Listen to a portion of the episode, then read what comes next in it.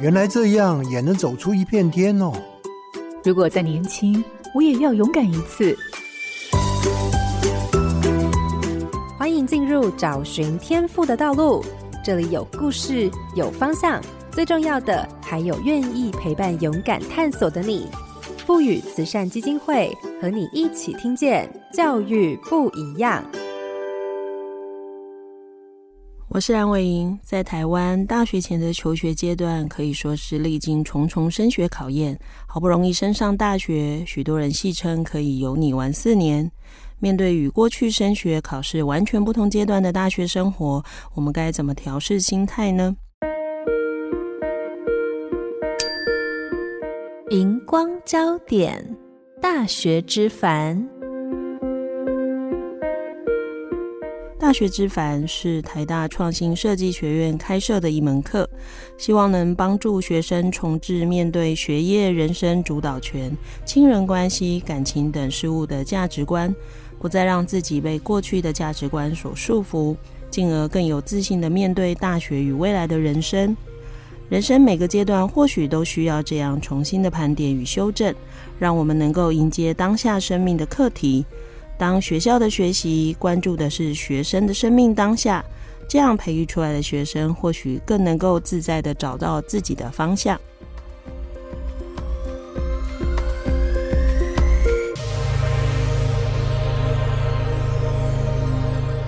各位好家庭联播网的听众朋友，大家好，欢迎收听《教育不一样》节目。本节目每周六上午八点在好家庭联播网、台中古典音乐台 FM 九七点七、台北 Bravo FM 九一点三联合播出，还有 Podcast 上也可以听到哦。我是蓝伟莹，今天要进行的主题是学习不一样，邀请到的是国立台湾大学创新设计学院副院长叶秉成教授，跟大家聊聊大学之烦。秉成早安。哎，伟英早安，哎，听众朋友大家早安。那我想小时候我们总是会听到大人跟我们说，你考上大学就好了，上了大学就会晚哈，大学只是一个其他过程或什么。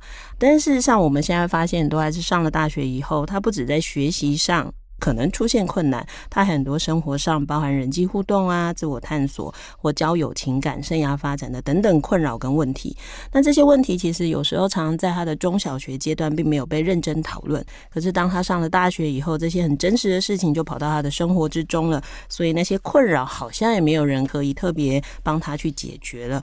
那到底要怎么样能够帮助自己从他人的经验或者是同侪之间的相互分享讨论里头得到成长呢？我想。今天我们的节目就可以从秉承分享他们在大学安排这样的课程里头获得更多对这个主题的认识。那各位听众朋友千万不要错过这一集哦。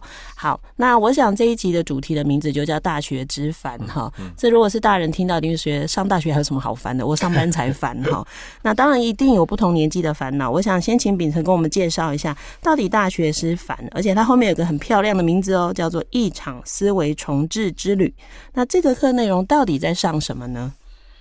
呃，其实不只是台大啦，这个所有在台湾的大学这几年，大家都遇到类似的问题，比如说学生想不开、寻短的，这其实人数不少。比如以台大为例，台大算是呃已经很重视心理辅导这一块，所以台大其实投了蛮多的预算去聘更多的智商师、心理师。可是，在台大的学生，这是学生跟我讲，如果他们出状况，心里有状况，想要去心辅中心，要去预约，要去谈，那其实要等大概三个礼拜。其实这不是说学校不照顾这个事情，而是说你会发现说，现在是学生生病，新生病的速度，其实是你不管再投入更多的人员，其实就是追不上那个速度。所以回过头来就是说，这些问题到底出在哪里？这其实是我们在大学教书的，像我在台大好几位。同事这些很关心学生的同事，大家都会对这几年这样的趋势会觉得说很担心啊，会觉得说那带学生到底出什么问题啊？事实上，因为我最近这半年在研究这个 Z 世代，事实上这个 Z 世代我们看到这趋势也不是只有在台湾，事实上在美国这个趋势也是有的，特别像高中生、大学生心理出状况、忧郁，还有很多这些状况的人多很多。好，那有一种说法是说跟手机有关啊。嗯、啊，还有就是说，像比如说哈，学校以前在学校里面被霸凌，可能是你人有在学校才会被修理、被霸凌。可是现在因为大家都在网络上，网络上社群的霸凌，那个可能是二十四小时，即便你在半夜的时候，可能都还会被别人一起来修理你。所以这个造成很多孩子在这个时代，他们的心里有很多的压力，然后很多的焦虑，很多的这个问题。那我们就在思考，就是说现在的模式通常都是等到说啊啊，学生在大学他心里出了问题，出了状况，那他才去。跟幸福中心、跟你心理师聊说，就是有点像说，等到他出问题了，才要去把他医好，或是帮助他。其实可能要花的时间或力气，要花更多的时间。所以，我们一直几个老师大家在思考说，那有没有可能，我们在大一的时候找到他这个问题的根源之一？我想他的心理出状况的根源有很多啦，哦，绝对不会是个单一的根源。但是如果说我们可以针对其中一些。在大一可能有一个课，帮他打个预防针，或是怎么样子，好，那可以可可以帮助这些孩子在接下来大二、大三、大四在学校的日子可以过得比较 smooth，比较顺利一点。嗯，比如说我这二十年在大学教书，我自己在观察是，其实有不少的学生他心理出状况，一个很大的一个关键的原因是，我觉得是那个价值观。就是进了大学之后，他还是继续用那个十八岁以前的价值观在过大学的生活。其实像刚刚伟莹在提到说，很多人他会讲说啊，上大学以后就有你玩四年，那算好的，那还算是价值观有改变的。嗯，现在会出问题的这些很多孩子，其实他价值观没有改变。以台大的学生为例，他就是十八岁以前，对他来讲可能就是每一分分分都要计较，嗯，因为你少一分，你可能就上不了台大。可是上了台大之后，如果他还继续用这样的价值观在看待台大的学业的话，他会很痛苦，因为你在台大，你不可能每一科都考九十几分，你不可能每一科都 A plus，哦，甚至在台大，你在大学里面有一科被当掉，那是很正常的事情。可是他进台大之后，有没有一个可以信赖的人，或是一个比较权威的角色，跟他讲说，你在大学有一科被当掉，也是很正常的。嗯，没有人告诉他这个事情，所以他还是继续用十八岁以前那个哇，分分计较。我每一科如果没有考到个九十几分或者多少分，我就会觉得好像我不 OK。嗯，所以这为什么我们这个课会讲说是一场思维重置之旅？就是说他在十八岁以前的价值观，其实不只有学业。我们这个课分了几个子主题，我们有学业之烦、亲人之烦。好，就是其实台湾有不少孩子或者不少家长是用情绪勒索，嗯，在。控制小孩的，那这些小孩可能高中以前他可能不知道那是情绪勒索，可他上大学之后，他有很多很多人生的决，比如说交男朋友、交女朋友，好，或是以后找什么工作或走哪条路，他如果继续还是被这样情绪勒索，那对他心理会造成很大的问题。好，所以我们说学业之烦之外，我们也探讨亲人之烦。啊，他们其实也很多人就会担心说啊，念这个系以后能不能找到工作或干什么？好，所以包括他未来这个就业之烦，还有同才社交之烦。好，所以我们大概就分几个面向跟这些孩子来探讨这些事情。但是我觉得一个很重要一件事情是，这个课我们叫做它是大学之烦一场思维重置之旅。我们做的只是把它 reset 重置。嗯就是我们告诉他说，你可以用不一样的价值观过你的大学生活，嗯，但不代表说我们要去塑造他的价值观，是因为我们认为一个十八岁的一个年轻人，他其实是已经就是算成人了。那你，嗯，你接下来这辈子你要用什么的价值观过你的人生，这个是应该你自己经过思考之后，你有你的价值观，而不是今天好像我们这几个老师告诉你说，哦，人生要怎么过，价值观要怎么定才对，不是，我们只是要让你知道说，你的价值观在十八岁之后应该要经过一场。reset，但 reset 之后你要继续过什么的价值？如果你选择还是要跟十八岁以前，那当然是你的选择。但至少你可以 reset。嗯，对对对。我有觉得听起来有点像实验教育，意思是，你知道很多体制内的学校就是，反正我决定好你该学什么。其实这门课比较像是我觉察到了这一代孩子在成长过程中他有一个需要，嗯，所以我必须为了这个需要开一门课。那这个需要我不是要教你东西，嗯，但我要叫你好好想一想这一件事情。对对，那也就是说，其实。不要说孩子们啦，蛮多大人我们自己遇到的、啊、很多老师，嗯、那那个太认真哈，就会执着到他明明已经九十分了，嗯嗯，他还是一直在看他没有的那十分，他从来不看他那九十分，那个真的是从小这样一路上来以后延续的。所以怎么样找到自己不管待人处事的各种原则，你才不会一直动摇嘛。所以其实这个课我觉得听起来，不要说学生啦，大人可能也很需要。其实刚才伟莹讲那件事情，我觉得这也是很多。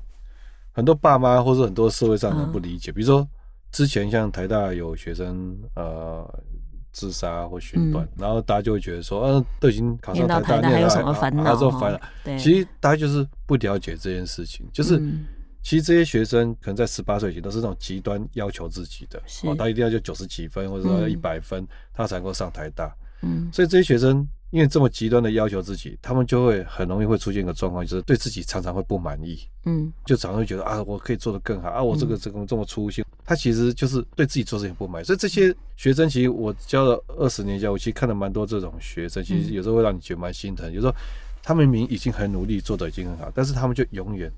没有办法满意自己，没有没有办法真心的喜欢自己。嗯，那你知道，当一个人你没有办法打从心里面真的喜欢自己或接纳你自己的时候，其实就很容易在身心上面可能会出现很多的。刚好那个最后一根稻草出现的时候，对对其实就会压垮了。对，其实我们现在看到的孩子哈，我真的觉得蛮两极。比如说在台大哈，或者前面几个大学可能要开叫大学之反，对吧？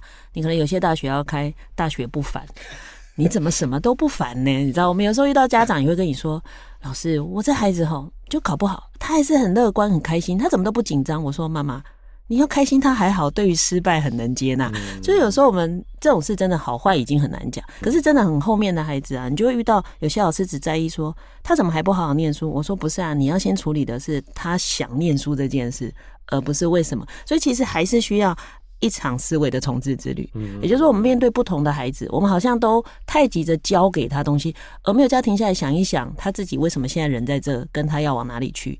那这个课还蛮像是处理这个，而且刚刚秉承讲了，我觉得我感触很深。他说在大学一定会当一科，没错，我在台大就是被当一科，我这一辈子都会记得那个当掉我的人，而且还当五十八。是不是很过分？很过分，然后我就气得要死。但是那又怎样？对，其实那又怎样？所以我有时候我也会跟我女儿说，嗯。奥伟台大毕业也不过就当老师嘛，所以人生有时候往哪里去，他没有一个绝对嘛，所以不用看到这么重嘛。好，嗯、那刚刚其实秉承讲了很多，为什么要做这个课，跟大概包含的内容，嗯、我里头也有一个比较有兴趣的哈，因为其实这个课不止你在上，嗯、啊，不止几个学校里的老师，因为我看到土木系的老师啊，嗯、不同系的都进来，可是我觉得好奇的还有包含你找了很多外面的人，嗯嗯，好，那不过可能只有你能开啦，因为你外面的人蛮多的，好，那你怎么去选？因为其实你有这么多的朋友，可能都有一些经验可以告诉你的学生。那你找了哪些人，跟为什么选择他们？那到底他们带给了孩子什么样的东西呢？我开课的时候，我找了另外两个伙伴，一个是台大社工系的陈玉文老师，好，然后另外是台大土木系的黄以南老师。然后其实光是从这个共授的老师就有特别选的。第一个就是说，我们三个人其实以前在台大教发中心就是。一起合作是在帮助台大新进教师怎样提升教学的哦，所以其实我们这三个老师有一个共同特质，就是非常鸡婆，然后也特别有意思是求学的状况是很不一样。像玉文老师，他是大学四年从来没有翘过一门课。哦，这这这怎么会是台大人？然后然后像这个黄以南老师是在台大是一直参加社团。啊，然后他就是那个时候对他读的科系很没有兴趣，是。啊，笑到可能连同学都不认识他这样子，但他最后还是回来土木系，他就经过一番探索的过程，他后来他最后还是回来了，还是找到这个他是喜欢的，所以就是一个学业很好的老师，跟学业可能之前也是很迷惘困惑的老师，好，然后我们就给孩子看说，哎，有这样不同的生命经验，好，啊，所以就这种情况就是说。啊，你再怎么混，你刚刚那混着代表他还不是回来当教授？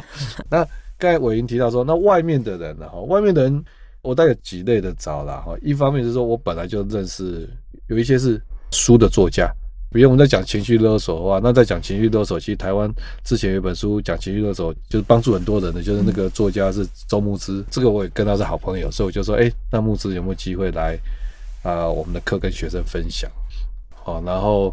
他其实还有写一本书叫《过度努力》，也就刚我们刚刚提到，就是说有些认真的学生会遇到的问题，就是他们常会有冒牌者症候群，嗯、觉得说自己不够好，我能够今天进来这个园只靠运气，然后就给自己很大的压力啊，所以他其实就会谈说，你什么情况下来判断你自己是不是过度努力？好，那或者说情绪勒索，什么情况下人家跟你讲这个话，爸妈或是谁跟你讲这个话是已经到情绪勒索的地步？那以前我们遇到情绪勒索，我们也不知道怎么去面对啊，好，那他会。告诉你说，那你可以采取什么方法？嗯，但是因为我们希望这个课不是只是外面的呃，比如说有名作家或者谁来谈这个事，因为那就只是单方向的传递而已。嗯，所以当然就是我们通常的课会是说这个主题，我们会两个礼拜有不同的专家来跟学生分享他们的生命故事、他们生命经验。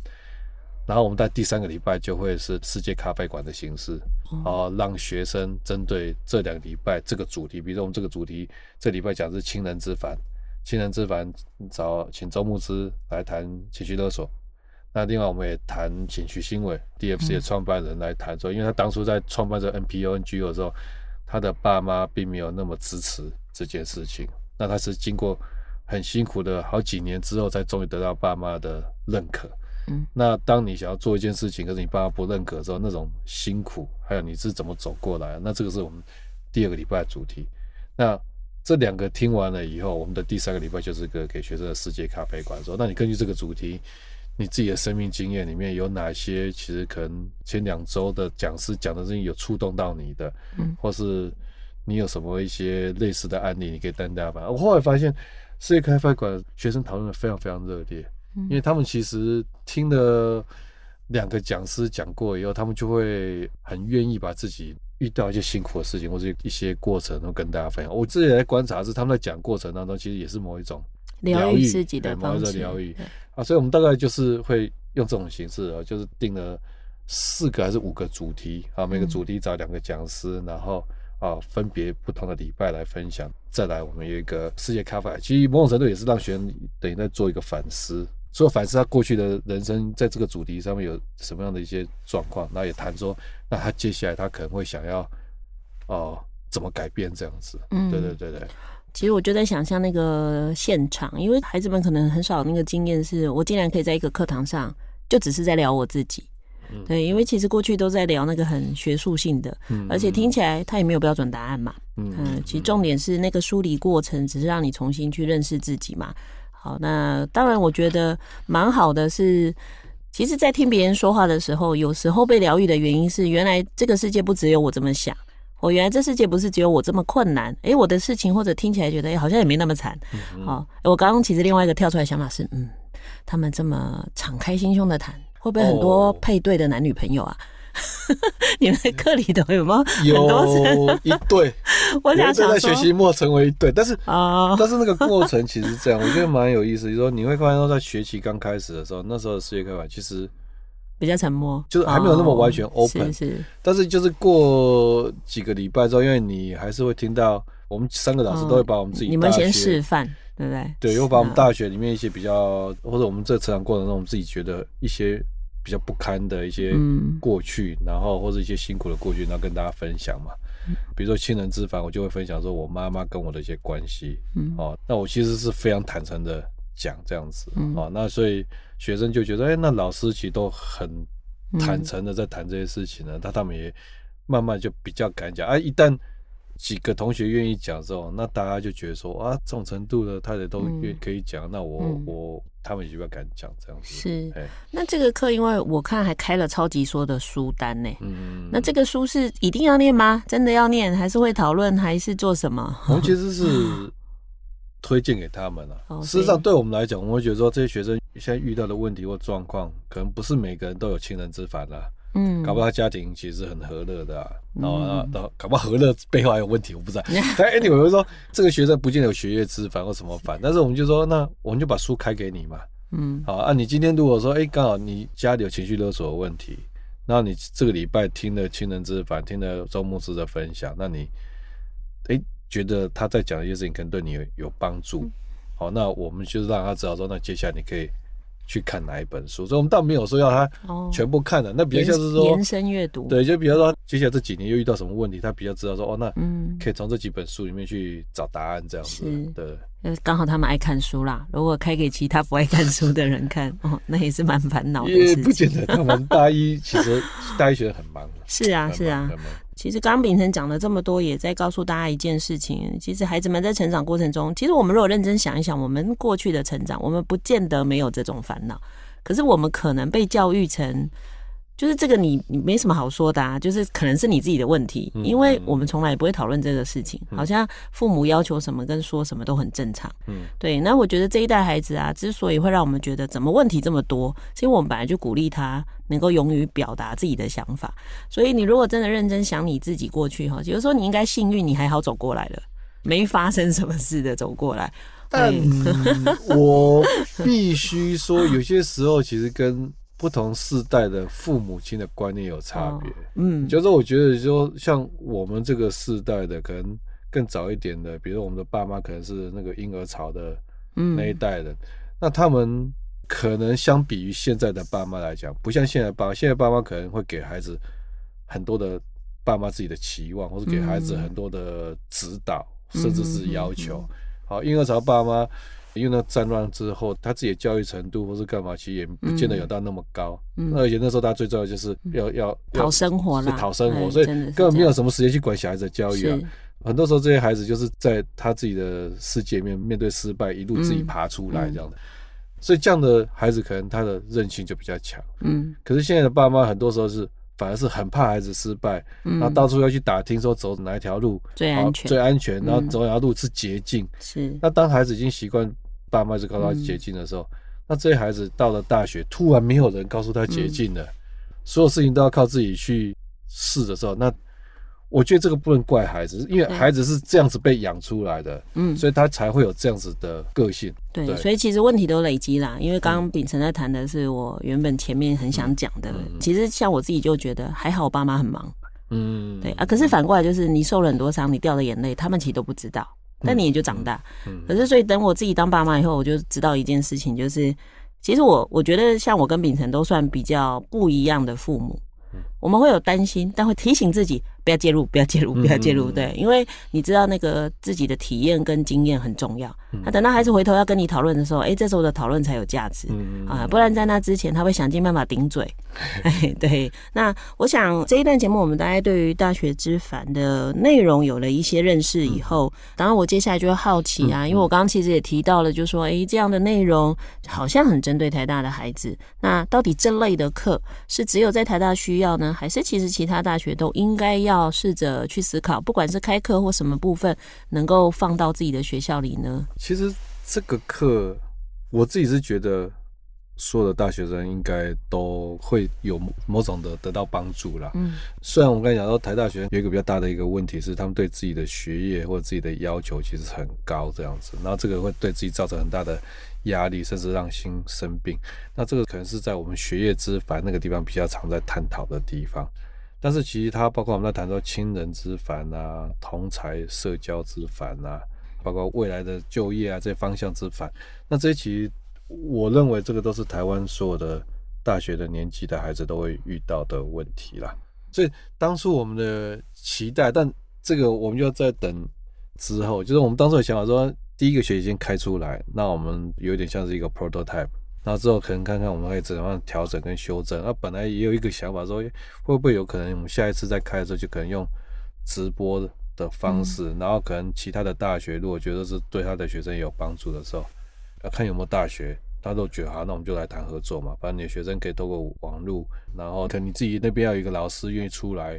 当我们在做世界咖啡馆的时候，他会愿意在那边带嘛，对不对？那所以就变成是有点说。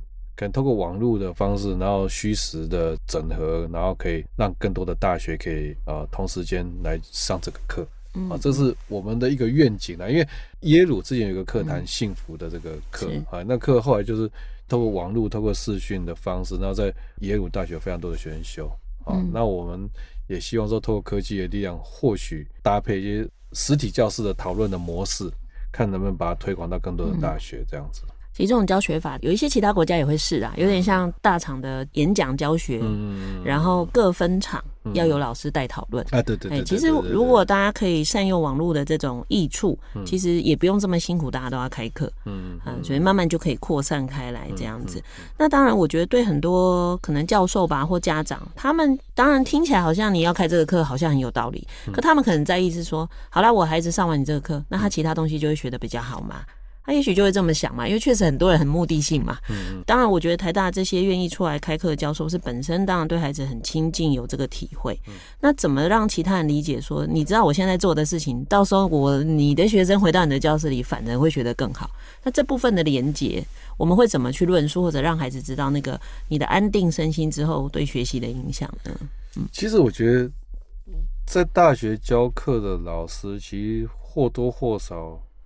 都有感受到现在的学生的身心的状况，嗯，是比较敏感的，嗯、就是很容易心里会有一些状态。那这一期都会对，比如你说研究生，他如果心理出状况或干什么，但其实在研究上或什么，其实老师也很难跟他一起在进行研究，因为他可能就是常常会请假，常常会有一些，所以我我觉得这个事情其实是原本在大学里面已经就已经蛮多老师或多或少都有感觉到说，现在的学生在身心上可能要花比较多时间去关怀的这样子，对，所以我觉得我们开这个课。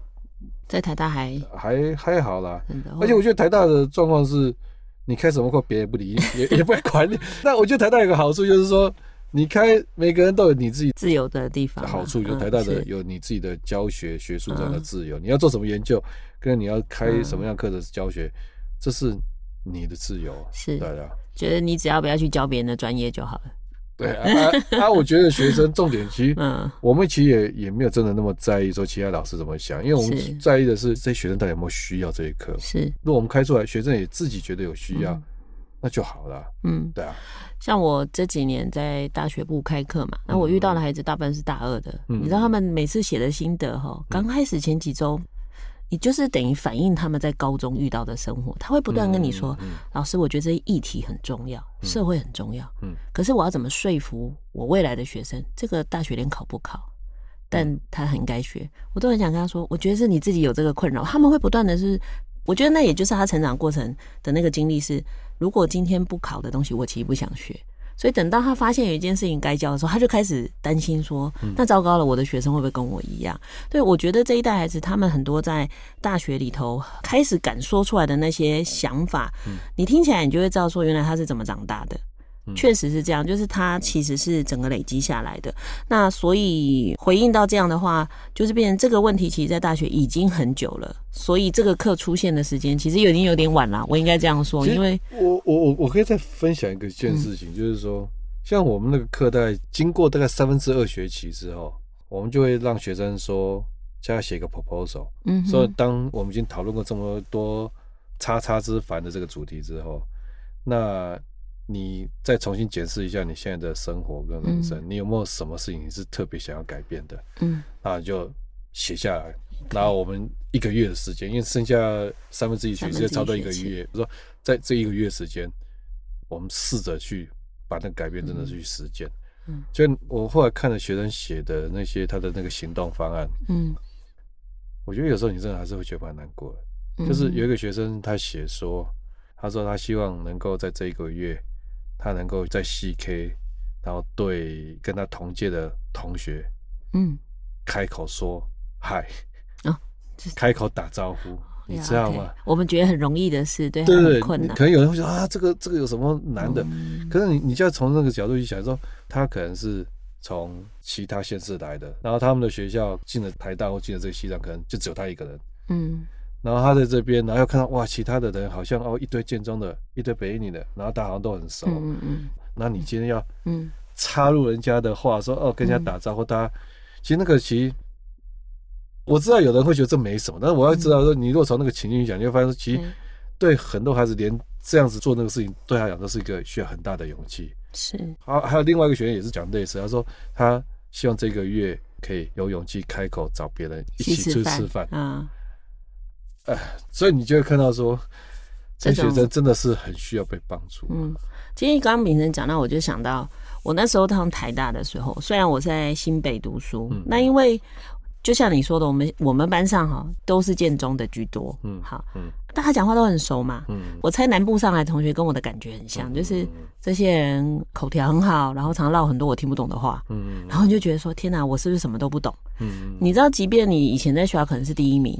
而且我在高中参加很多全国性的活动哦，已经参加很多，但我还是会觉得我会不会比别人差？我光在那边调试说，哎，其实我没有比他们差。跟发现这件事，我大概就花了半年到一年。嗯，真的要到这么久，你才觉得说，哎，其实也没有，他们就是会讲而已啦，就是出那张嘴啦。对，就慢慢才会发现，哦，好，就是这样。可是你知道，光那个自我认同跟肯定自己哈，其实要花时间。那我觉得我比较幸运，是因为我在工学院。没几个女生嘛，所以你就算不敢跟人家打招呼，男生都会来，对对对学长也都来了，对。对，那就还好。所以我可以体会你刚刚讲的那个孩子，连我在大学一开始都觉得我很不好，嗯，那他们好像都很聪明，嗯，对，我觉得光那一件事情就，因为你知道每个人都觉得来这都不是简单的人，光这一件事情就要花一段时间去确认这样子。所以我觉得这个事情就是，可能我们都高中老师或是爸妈自己都可以思考一下，说，高中老师或是爸妈常觉得说，啊，我就。反正想办法让小孩子可以进到某个大学、某个科系，嗯、感觉好像就一切就 OK 了。事实上不是的。对啊，你看他连你家小孩去台北念书，他连跟人家打招呼他都不大敢，他连找同学说可不可以跟你们一起去吃饭，这个也都那那你想象一下，他连这都不敢，说他他日子过得多辛苦，嗯，都是自己一个人面对所有的事情。是啊，还借不到笔记啊，考古题也分不到啊，那差多少？你知道借不到考古题是一件多惨的事情吗？好，OK，像我刚刚自己讲了我的困难哈，那你不是说你在你课堂里你也会分享你自己的困难？因为其实秉承高中就念建中嘛。所以其实你们到建中就先遇到第一次困难的啦，因为很多很厉害的人都来了嘛。好，那进到台大以后啊，其实那就是比较习惯了，因为在建中里已经被打击过了嘛。你以前我记得你之前讲过，你上数理自由班，你就觉得怎么会有人？没有，你弄错，你弄错，你完全弄错了。我是在高中没有被打击过的。哎呀，好，OK，所以他的打击都在大学。所以我跟我就跟学生分享，就是说我在念建中自由班，这样讲又怪怪的，就是说。念的建中自由班三年，我就没有没有遇到比你数学更好的，不是不只是这样，没有遇到觉得比我聪明的人啊，真的是。Okay. 然后后来呢，因为参加很多数学竞赛啊，有的没的，然后后来保送台大数学系之后，那我当年是奥林匹亚选训的时候，我说还是就候补的选手，我不是正选的。OK，是。那那正选的有几个学生，他们也都保送台大数学系。那这几个有几个其实没有在建中自由班，嗯，他是在建中的普通班。嗯，可是那三个有三个真的很厉害。那个上课，我记得大一老师的微积分老师在讲讲复杂的定理，那个我还在了解那定理在干嘛的时候，我那那三个同学已经把那个证明什么都算完了，都自己都弄懂了。然后我就觉得说，天哪，我这辈子十八岁以前没有遇过比我。聪明。的人，然后一下子就遇到三个，然后我就想说，那我我接下来怎么办？我就完全就像你刚才讲，就也是一样，我也经历过那段，然后他就对自己就没有信心，然后什么。但是我大概过三四个月，就经过一个学期之后，我后来就发现到一些事情，比如说我就发现说，哎，有这三个同学里面有的同学，他英文大一英文好像不好。不好，好啊，有一个同学呢，他虽然数学很强，但是他的证明老师也看不懂，因为他字很丑，所以后来我发现说。Overall 来讲，我的 GP 还比他们高啊。Oh, okay. 然后我那个时候是我人生第一次发现到说，人的能力是有不同面向的，是不是说啊，人长得帅又会读书又会打球，嗯嗯什么都强。我发现在大学时候才发现说，哎、欸，人的面向是有不一样不一样的能力、嗯、啊。这个其实对我来讲就是哇，很大的救赎，就是我后来就对自己有继续有信心。嗯哼。啊，所以我也去分享这些我们的这些大学师范学生说，那你要去思考说，嗯。你不是全部都赢人家，这个不可能。那你有没有哪一个面相你是你还不错的？嗯，那你要看到那个点，对你自己有信心，这样子。对对对，是，其实蛮像的。我那时候在想的是，比如说我看到很多同学成绩好到不行，但他就是一直在读书。嗯、那我那时候在想的是，这是我要过的日子吗？那我做了很多判断以后，发现不是，这不是我要过的日子。OK，那我就释怀了，就是因为你选了这支生啊，所以你考得比我很高，没有关系。但因为我得到我要的，所以我的分数就是刚好的那个分数。对，就是每一个人都得在那个过程中知道你人生的就是你的优先次序，或者是你不可能你又不要这样，然后你又要这个东西，或者是你拼了命了半天，你发现我怎么跟你不一样哈。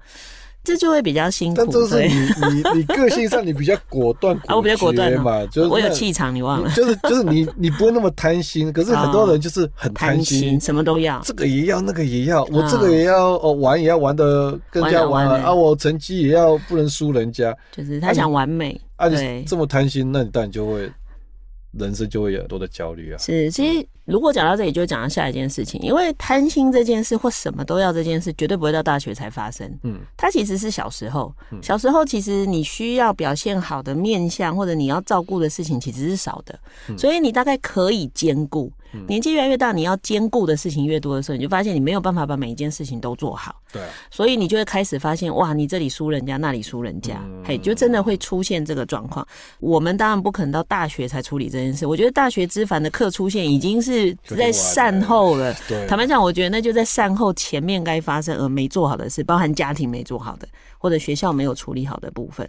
那你怎么建议父母呢？因为说真的，我们听众里头可能很多人孩子根本就还没到大学，或者是还在中学已经开始出现这个状况。那到底父母能做什么呢？这个我觉得实物上他之所以困难的地方，嗯、就是说，当学生他在高中的时候，身边的大人，不管是老师，或者是说身边的同学，他的那个氛围就是我学测没考好，你学测没考好，你你其他都不用讲，其他都不用讲。当你的世界就只有角色，我，我印象深刻是有一件事，我跟大家分享，因为我大概三四年前我就觉得说，台湾很多高中生哦，就政府推什么一零八课纲推这些事情，那都是一直在对家长、对老师论述，可是都没有在对高中生讲这个事情。那你你花了这么大力气为这些孩子。做这种改革，可是你从来不跟他们好好讲说为什么要做这些事情。为什么你需要做这些事？我就观察到很多高中生对于我们的教育为什么现在是这个样子，其实不了解。他在抱怨说：“为什么我还要写报告？”对，那所以我就希望说，怎么样帮这个事情可以做一些改变。嗯，所以我那时候跟我们的团队啊，就是我们那个 Pakemo 的团队的伙伴，我跟他讲说。你帮我去找大概三十个最多人在 IG 上追踪的高中生，嗯，然后你知道台湾的高中也是很可怜的，一般像你说欧美的高中生，他们经营 IG 就是 po 他们吃喝玩乐嘛，对，是。台湾很多人追踪高中生是或者说读书。怎么读书，他怎么做笔记，这种 这种在有一个名词叫读书账，啊，这种读书账其实在台湾、韩国跟日本都非常 popular，嗯，你就看到这几个国家的学生多么的。多么的心酸，就连看 IG 都在追说，说、嗯、啊，怎么样读书这样。好，那就是请他，我说你帮我找那种有的很厉害，就是好几千个、嗯、甚至上万人追踪的，你就帮我找三十个最多人的来。然后我说，我们就每个月约一个时间，然后我跟他们一起聊天。嗯，然后过了两个礼拜，我就问他说：“啊，约的怎么样？”他说：“哦，老师，我们找三十个啊，他而且他们都很开心，很愿意跟你一起聊这样子。”那我就说：“啊，你时间约好。”他说：“哦，约好，约好，下礼拜五晚上十点。”在补习。我说：“礼拜五晚上就在休息，怎么给我约礼拜五晚上十点？”他说：“啊，老师没办法，他们礼拜六、礼拜天都在补习，他平日都补到九点半才结束。”回到家就已经快十点了，是，而且礼拜五晚上十点是最多人可以，其实还有好几个人不行，嗯，所以你看，当他高中过的是这样的生活，你说他爸妈再怎么开明，学校在做什么事情，他们回到家就觉得好累，嗯，什么好奇心啊，什么这些东西都没了。我不知道我这样讲是不是太悲观，但是 我自己看到现在高中生很多人他过的这种生活，其实。哎，我也不知道，除了大学在做这个事情之外，嗯、其实我我遇到蛮多高中老师或家长，其实孩子的压力都是因为反复听他们讲，或者是有的高中老师他确实也很无力，然后也不知道怎么去告诉孩子你要好好上课，他只好一直跟他说，你知道你如果学测怎么样就会怎么样嘛，所以其实某个情况下，老师其实也是勒索，但我通常会跟孩子说，当你的老师会这样跟你说，就是他走投无路了。他只剩这个才能勒索你，可是如果你让他发现你想学，他干嘛这样勒索你？所以我觉得那个有点像是这整个大的系统里的恶性循环，就变成所有人都跳不出来去处理。然后我每次讲这个，我都想到我小女儿，你知道那个小姐就是她。国三就决定念法律，法律嘛。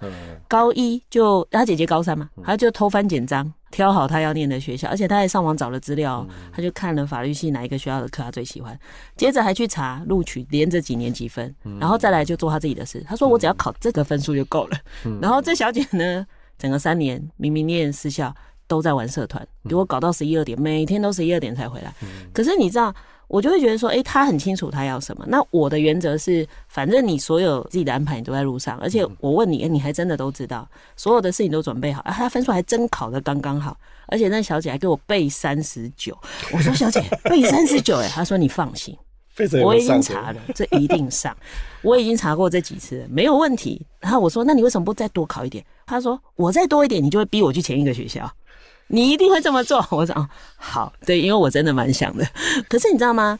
这也是我在想的，就是说，一个孩子不可能到高中才长这样，他那个真的很需要从前面去打底这样。但我我必须讲，其实我自己的观察是，有的时候其实不只是老师啊，嗯、我们现在看到状况是，学生也很容易受同才的影响，是，比如说。我之前就有一个，我也不知道讲哪个学校，但就是在台北市很前面的一家高中。你是校友吗？我不是校友了，好像就被你猜出来了。来，我就跟那个有一个朋友是在那个学校里面当导师的，高一导师，然后因为高一导师高中生接下来要分社会组、自然组嘛，所以他就要开始跟孩子谈说啊，讨论说，那他对哪个方向、哪个系比较有兴趣，那决定说是要念社会组还是自然组。所以他在辅导一个学生的时候，他说，哎，那个学生跟那个学生聊，台大有某一个系，他觉得念的东西他也有兴趣，然后那个系毕业之后做的事情跟他喜欢，好像说化妆还是什么一些也有关系。那老师就说，那很不错啊，那你就去念这个系啊。嗯，但是那个学生说啊，不行，因为他录取分数太低。啊，老师说啊，这个东西你有念的有兴趣啊，要毕业做工作你也有兴趣，然后他录取分数低，那不是最好？他说他很浪费啊，他就丢脸了。哦，丢脸啊，对，所以他一定要找一个分数够高的戏当做标准。所以我就觉得说，就是那个价值观，这个价值观真的是。对啊，很歪，就是我我自己喜不喜欢，嗯、有没有兴趣不重要，我的人生不重要，别人怎么看我比较重要。啊，这个有些时候也是学生跟学生之间的比较造成，也有可能。当然，也有还有一个就是父母有没有从小常常把孩子拿来跟别人比。因为是那个比，有时候真的是习惯慢慢养成的，他自己也不知道他为什么有这个惯性去比别人。因为你刚刚讲选组，我觉得最好笑是我那时候我女儿要选组的时候，哎，导师哈，嗯，还没有导师不敢找我，都没有一个导师敢找我了，因 为你你你会你去捣乱的，没有，因为我女儿都有说妈妈很忙，但是她回来跟我讲，她说老师一直叫我念，那时候有三类组。就是生物的，什么都念。老师说，就算你将来要考社会组系，你就念那个都念的，你学测就会比较高分。那我女儿就说，没有啊，我要念的系打定不用这些啊，我干嘛一定要念？他说，我当然已经知道我要念什么，我就念那个组。然后接着才好笑，我就说，哎、欸，你数学怎么都考这些分数？因为我看他不可能。他说，没有啊，我都会，我们班考高分的都是我教的。我说，那你为什么只考这样？我将来的戏不用看这个，所以我听懂就好了，我不用一直写题目。所以我就一直在想的是，嗯，我应该研究一下这小孩。但是他就回到一个，其实我还蛮赞成敏成讲的价值观，嗯，也就是说，我们到底要在孩子大概什么时候，比如说他可能很小就开始混乱，嗯，其实每一个小孩成长过程都很在意父母，在意外人，到。他慢慢发现，原来我可以决定。原来我如果跟你想法不同，你不会讨厌我。其实很多孩子很希望，我如果说不一样的话，妈妈会不会不爱我？光那个时候开始，他就开始在想，我是不是一个独立的个体？他可能真的一路前面遇到的那些对自我的认同，跟原来我是一个主体这些事都定了，他才有可能在后面敢做决定。嗯，对，因为前面的他不是学业压力，可是他就是一个被认同的压力。就一路下来，所以我有时候真的觉得。对父母或老师辛苦的是，越后面发现这件事的父母越辛苦，因为很难救。救了。对啊，所以像秉承你们在做的课，比较像是啊，我既然改变不了父母跟你跟父父母的互动，那孩子们你总在意自己吧？你这时候的你可以为自己做事情，已经不是别人了。那好吧，我就把父母排除掉。可是我觉得高中老师辛苦的是哦，我在救孩子，那，孩子又被父母拉回去。或者是被其他哎，其他，欸、其他同才或什么拉回去，对，对，他就会变成老师就一直在那里拉扯，所以最后就累了。对，所以这是为什么我觉得在大学做这课可能适合了，因为大大学，嗯、特别是他如果是离乡背景来台北念书的，那更好是吧？对，因为我们我们蛮多学生是这样，那就是是他离乡背景是啊就没有家人的干扰，然后这个时候是他可能这辈子人生第一次真的有机会做自己的时候，他现在的状况是人生第一次有机会做自己，可是他不知道要做什么样的自己。嗯那我们就说哦，那趁这个机会给你看看说，说、欸、哎，有有这些不同的前辈，他们的生命故事，还有他们的一些建议，那你可以来决定你要成为一个什么样的自己。嗯，对。好，所以最后我的一个问题就要问，嗯、因为你们的课里头很希望学生能了解自己，喜欢自己。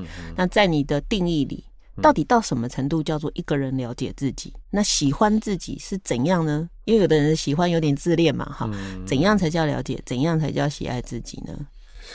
了解自己其实就是跟我刚才前面讲的是有一个关系。就是我刚才讲说，我自己在大学的时候，我是后来才发现说，哎，某些面向我同学比我厉害，可是有些其他面向是我的擅长的事情。嗯，所以我所谓的了解自己，其实我觉得是可以了解自己在不同面向的现况、现况能力。那这件事情还有一个关键的是，像我自己在台大简报课，我的课很有趣的一个地方是，在我们的简报课里面做的简报，我们会有十个面向让。同学打你分数，嗯，但是他们打你分数之前，你要看你自己录的那个影片，就是你自己讲的影片，你要对自己打分数，嗯，然后就是你会发现说，别人打的分数的那个十边形，跟你自己打的分数十边，你就发现很有趣，就是别人打的那个雷达图那个很大，嗯，当他自己的小小的，就比方说、哦、他非常没有自信，对，好、哦，然后其实他是过度没有自信，嗯，那所以我们会给他看到这个，他就知道说，哦，原来别人觉得我做的那么好，嗯，或者是有一种 case 是别人给他打的小小的，他自己打的很大，那就是自我感觉良好的，对，那所以真的了解自己是，我认为是怎么样，你对自己在各个面向的现在的状况。你自己对他的了解跟别人的看的是一致性，我觉得这件事很重要。那这个其实就是，在大学之反，我必须坦白讲，这件事情我们还没有办法做到。是啊，就是别人眼中的你跟你自己眼中的你有没有一致？这件事情我们在十六周里面，我们还没有办法做到这个事情。嗯，但是我们会希望说，这个事情可能是他自己在接下来大二、大三、大四这几年的大学生活里面，他可以。